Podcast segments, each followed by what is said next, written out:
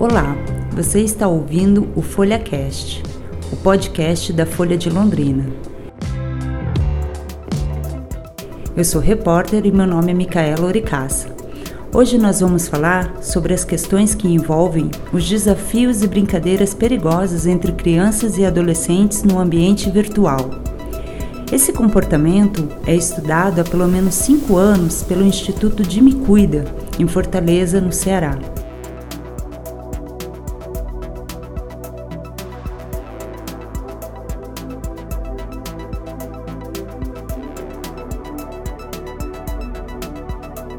Jimmy Cuida se firmou como uma das entidades representativas no Brasil que atua em parceria com o APAS, uma associação de pais consistente na França que também se dedica a trabalhos de prevenção e educação com crianças e adolescentes, além de profissionais da saúde. A psicóloga Fabiana Vasconcelos integra a equipe do Jimmy Cuida e comenta sobre o fenômeno Momô. De que forma que tem chegado assim as informações a respeito desse desafio da Momo para vocês aí? O pessoal tem procurado? Muito. O que é que a gente sabe? No ano passado, nós tivemos, porque a Momo ela foi inicialmente utilizada como um caminho de estalionato, né? Ela ah, foi criada para tá. entrar nos WhatsApps e nos celulares com a intenção de roubar dados pessoais. Certo. Isso aí é o que a gente sabe, tem conhecimento de como foi que ela iniciou. Ela é uma imagem assustadora, até porque ela foi feita para esse fim. Sim. Ela é de um artista plástico japonês, ela está exposta no Museu do Terror do Japão, uhum. é uma galeria de arte. Então ela foi utilizada, essa imagem foi utilizada, porque é uma imagem aterrorizante, cria-se em cima dela uma lenda urbana. Uhum. As lendas urbanas sempre existiram. Tá. A loura do banheiro, uhum. o homem do saco, a perna cabeluda. São lendas urbanas. Essas lendas urbanas também fazem parte do imaginário de adolescentes. Ela faz parte desse mundo onde eu vou enfrentar o mistério, uhum. saber que sujeito sou eu perante aquilo que eu não conheço, Aí entra toda uma subjetividade em relação à necessidade de passar por essas criações. Tá. No caso da era digital, a lenda urbana, ela não é mais, ah, eu vou lá na casa do meu amigo fazer a brincadeira do copo. Uhum. Ah, eu vou lá na casa, a gente vai tudo para a lanchonete, eu vou dar um susto na minha amiga no banheiro, dizendo que a loura do banheiro tá lá. Ela saiu do campo físico e ela entrou no campo virtual. Quando ela entra no campo virtual, ela entra sem a gente saber qual é o fim, porque antes ela era feita entre adolescentes. Uhum. É o amigo que dá o susto dizendo que é a loura do banheiro, é o amigo que dá o susto dizendo que viu a perna cabeluda, é o amigo que dá o susto dizendo que naquela rua que a pessoa vai passa o homem do saco. Então você Sim. cria um campo físico e a pessoa se assusta com aquilo ali dentro do campo da adolescência. Uhum. No mundo virtual a gente não sabe quem está fazendo. Certo. A internet tem 3 bilhões de usuários. Uhum. Então nós não sabemos de onde ela está vindo. Certo. Quando ela chega, ela chega de uma forma como foi ano passado, Momo, não é a primeira vez que a Momo aparece, ela apareceu ano passado. Como foi que ela chegou ano passado? Ela chegou para a gente como é, adolescentes estariam recebendo é, um WhatsApp, uhum. cuja imagem do, do perfil era a Momô e adicionada a esse grupo, ou então a Momô mandando fazer desafios. Certo. Nós nunca tivemos acesso a um celular, um smartphone, onde nós pudéssemos verificar como isso se deu. Uhum. Nós temos um grande empecilho das famílias aceitarem entregar esse aparelho para investigação. Uhum na, no que eu escuto das famílias, é, isso é um processo doloroso, porque eles estão tratando de uma criança que foi aterrorizada, está em pânico, ou sofreu um acidente, ou passou por um desafio que machucou a criança. Então, eles uhum. estão ali 100% focados em cuidar daquele filho ou daquela filha. Certo. Então, esse processo de ir para a investigação policial principalmente lugares como, eu não sei no Paraná, mas aqui nós não temos uma delegacia especializada de crimes digitais. As nossas uhum. delegacias, elas são unificadas. Certo. Então, chega qualquer tipo de demanda em todas as delegacias. Uhum. Então, e... o crime digital, ele não é acolhido como prioridade. E esses pais procuram o um instituto é, em busca de orientação? Buscam. Nós é. recebemos ligações do Brasil inteiro dizendo, olha, eu descobri que meu filho é, passou por um desafio que chegou pelo WhatsApp e eu estou apavorado, o que é que eu faço? Qual que é o volume, assim, em média, que vocês recebem de ligações? Tem aumentado bastante do ano passado para cá, o que é positivo, Micaela. Porque uhum. antes a gente recebia a ligação da vítima, tá. a criança que tinha sofrido um acidente fatal. Uhum. O que nós temos percebendo agora é que as famílias elas criaram um campo de consciência do risco da internet. Ah, legal, entendi. Então agora chega pra gente é, ó, já percebi que isso aconteceu, o que é que eu faço? Uhum. E aí a gente faz um, um processo de prevenção e tratamento com a criança e com a família. Isso vocês recebem diariamente, assim, eu posso dizer, ligações? Nós recebemos, não recebemos diariamente. Eu diria tá. que média a gente recebe umas duas por mês no momento. Entendi. E o que que a gente, claro, né? Cada caso é, é um, é, é, é vai demandar um tipo de acolhimento, um, um, uma intervenção. Mas de forma geral, Fabiano, o que que a gente pode orientar para esses pais que estão muito assustados? A gente tem visto, eu, eu tenho um grupo de WhatsApp da família que tem muitas crianças, né? A minha família tem muitas crianças. E só por esse grupo eu já vejo assim um pânico, sabe? Todo mundo não sabe o que fazer, eles sempre sabem assim na teoria que ah, é preciso conversar. Né? Mas na prática, o que, que a gente pode fazer para tentar proteger, uma vez que a gente sabe que a internet é um campo aí sem fronteiras, né? Às vezes em casa a criança não tem acesso, mas na escola, no, no tablet do amiguinho. Uhum. O que, que a gente pode fazer? Número um é reconhecer que a internet ela é uma praça. Certo. Então, se eu posso reconhecer, se eu for com o meu filho para uma praça pública, quais são os, as recomendações que eu faço para a criança? Legal. Uhum. O que, é que eu faço na praça pública física? Tá. O que é que você diz para essa criança? Essa recomendação do mundo físico é idêntica à do mundo virtual. Ah, legal. Uhum. Idêntica. Se eu conseguir fazer essa analogia do concreto, não fale com estranhos. Não aceite que um estranho lhe aborde. Uhum. Não acredite que um estranho vai lhe oferecer algo que é bom que lhe atrai, porque estranhos não fazem isso com crianças estranhas. Uhum. Então tem as recomendações. Né? Não brinque com animais que você não sabe se ele é vacinado. Que tem a proced... Tem várias uhum. recomendações que a gente faz no campo físico, Sim. que elas são equivalentes ao campo da internet. Tá. Meninas, pela pesquisa, a TIC Kids Online, que é tecnologia de informação Sim. e comunicação, 73% de meninas que acessam o mundo online no Brasil conversam com estranhos. Rapaz, é muito. Uhum. Então a gente tem que começar a mostrar para a criança, tudo bem, você tem uma tela, você está dentro de casa, é o lugar mais uhum. seguro que existe. É. Você está protegido. Papai e mamãe estão sentados ali na sala, uhum. ou a avó, ou a tia. E você está protegido porque você está dentro de casa. Às vezes está no condomínio, no 15 andar. Certo. Só que você acabou de entrar numa praça virtual. Uhum. E essa praça virtual, os estranhos vão lhe abordar de qualquer forma. Aliás, eles vão lhe abordar sem restrição, porque eles também estão protegidos pela tela. Entendi.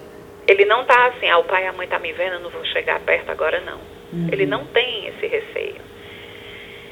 E do mesmo jeito que a gente vive numa, num, num mundo onde existem pessoas boas de boa índole, de bom caráter, existem as pessoas que eu tenho que me proteger. Uhum. A internet funciona do mesmo jeito. Certo. Então a gente educa para que a criança comece a ter filtros do que é que ela faz. Uhum. a gente ensina ela a interromper, porque criança não interrompe a imagem. Então, se ela começa a assistir um vídeo e o vídeo é de terror, ela vai até o fim. Entendi. Quem interrompe é adulto. Tá. Ai, não vou assistir isso não, isso é horrível, não vou dormir de noite. A criança não tem esse filtro. Ela vai até o final. E aí, dependendo da fase do desenvolvimento que ela estiver, ela vai ter algum impacto de como ela vai simbolizar ou significar aquilo que ela viu, aquela informação que ela recebeu. Certo. E a, como essas imagens elas chegam sem filtro, essa informação elas chegam sem filtro, eu tenho que começar a compreender quem é essa criança que eu tenho em casa. É uma criança mais sensível? É uma criança mais fragilizada? Ela é uma criança vulnerável?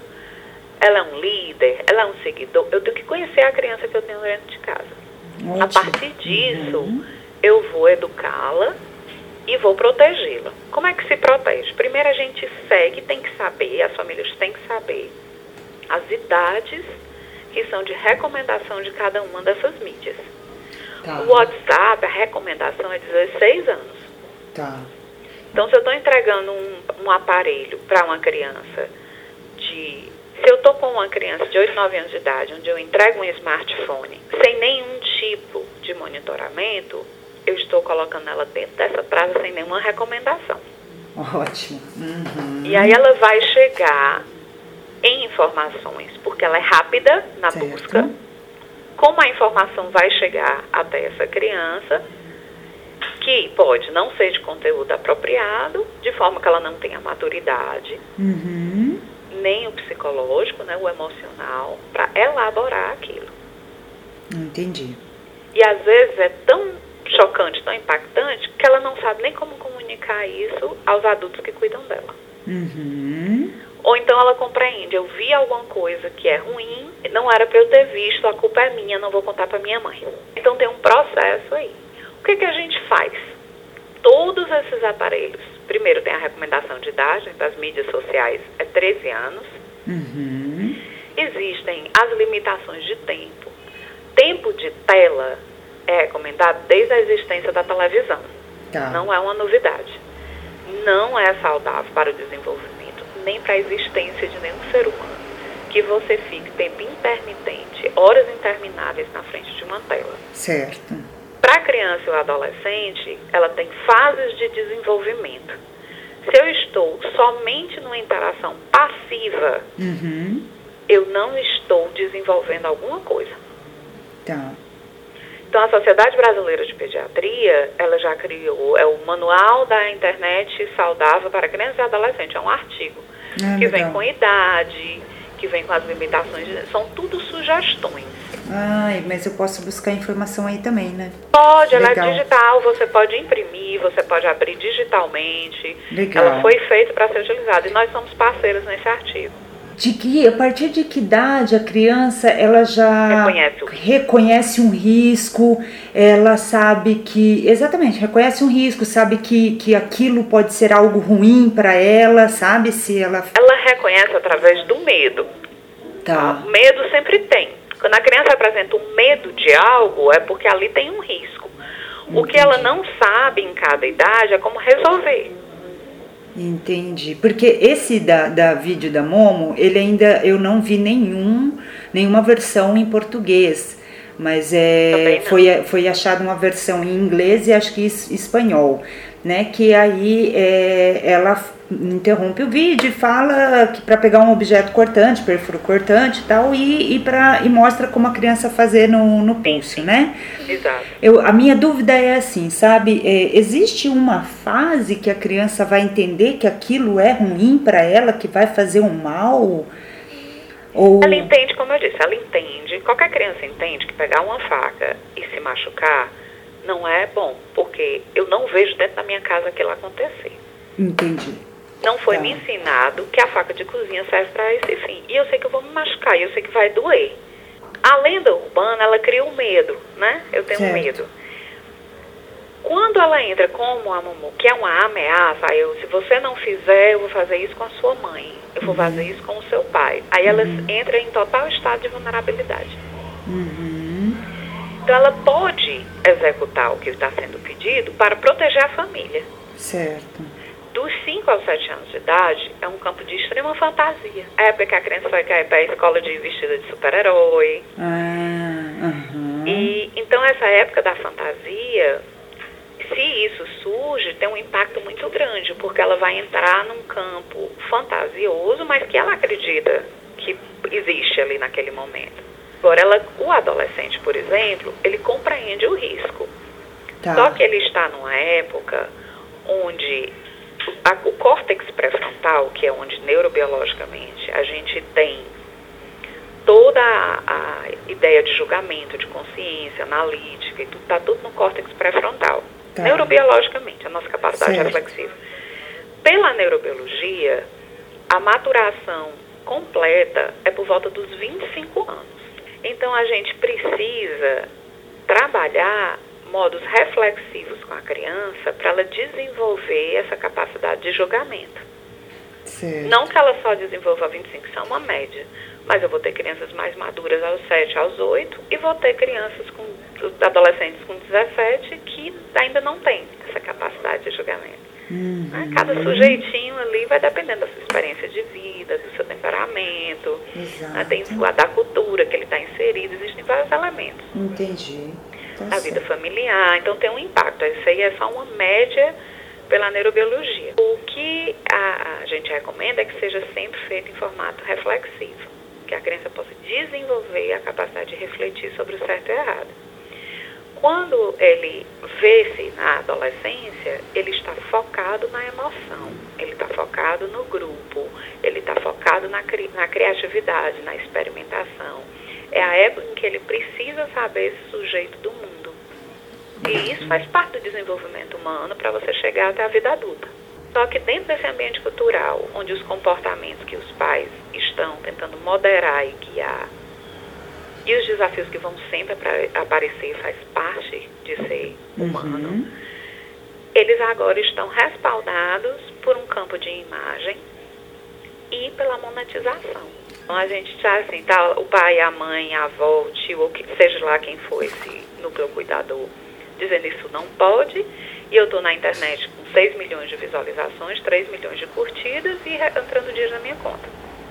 Aham. A gente tem um campo de social, cultural online, que não está protegendo a criança e adolescente, de acordo com o nosso Estatuto da Criança e Adolescente, por exemplo, o YouTube é um que não segue.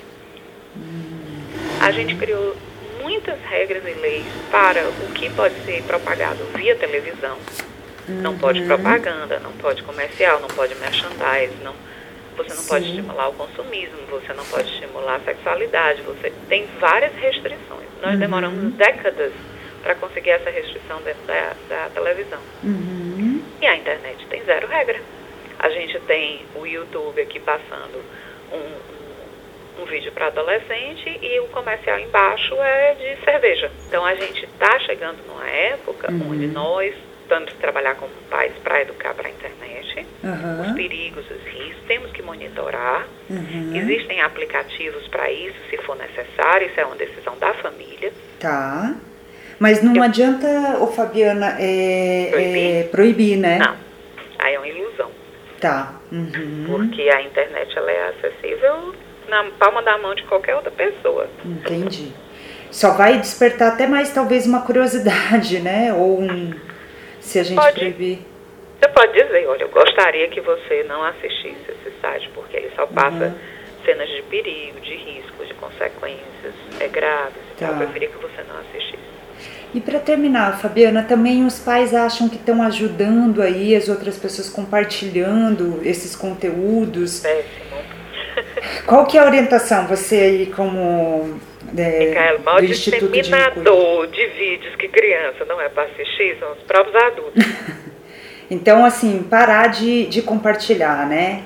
Se eu tenho uma necessidade de alertar famílias Ah. sobre algo que eu vi e que eu considero perigoso, eu Aham. envio em formato de texto.